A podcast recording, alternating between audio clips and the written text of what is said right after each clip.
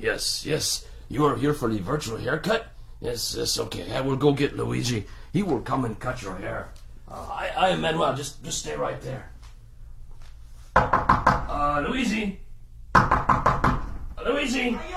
Uh, Luigi, it's Manuel here. Uh, the person is here for your virtual haircut. You better come up. Grazie, Manuel. I come right now. Okay. He he is coming up right now, and meanwhile I will go over here and play the music, play the guitar, because that is what I do here at the barber shop.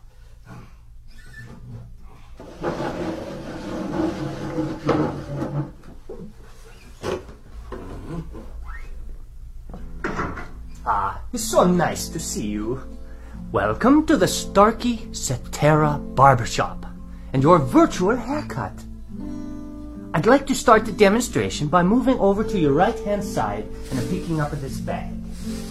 If you just hold still for a second, I'll put this bag over your head.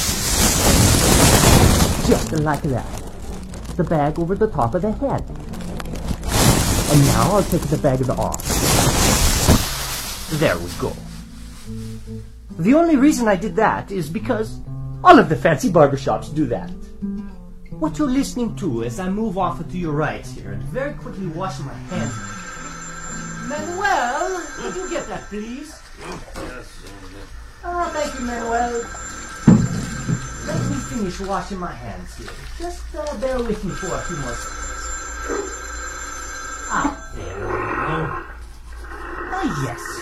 As I was uh, saying, all we are doing is using your head as the listening point. And we have two microphones, one on either side of the head, in the same position as where your left and your right ears are. Your brain is doing all of the work, telling you where the sounds are coming from. Okay, I'll go get the scissors. Oh, yes, nice and sharp. Now, as I begin the clipping, and I bring the clippers closer to your ear, very close to the right ear. Follow me as I move around the back of the head to the left ear, and up and over the top of the head.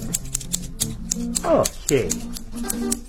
Now, you can get the same effect better with the electric razor.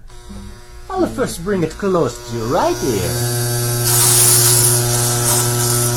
It's perfect, and around the back, and onto your left. Ah, yes. I think that looks wonderful. Manuel, what do you think? Huh?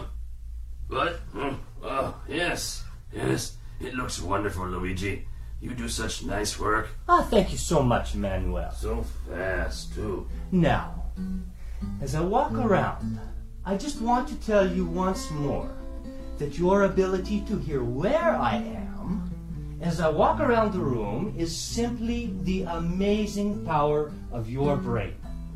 Calculating the tiny differences or cues in sound intensity and arrival time from two open ears. And unlike any other hearing instrument, only one has the digital algorithm that negates its own physical presence in the ear to fully restore those differences.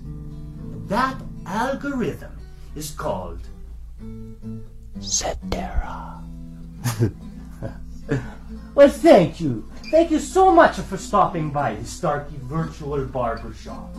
Goodbye and arrivederci.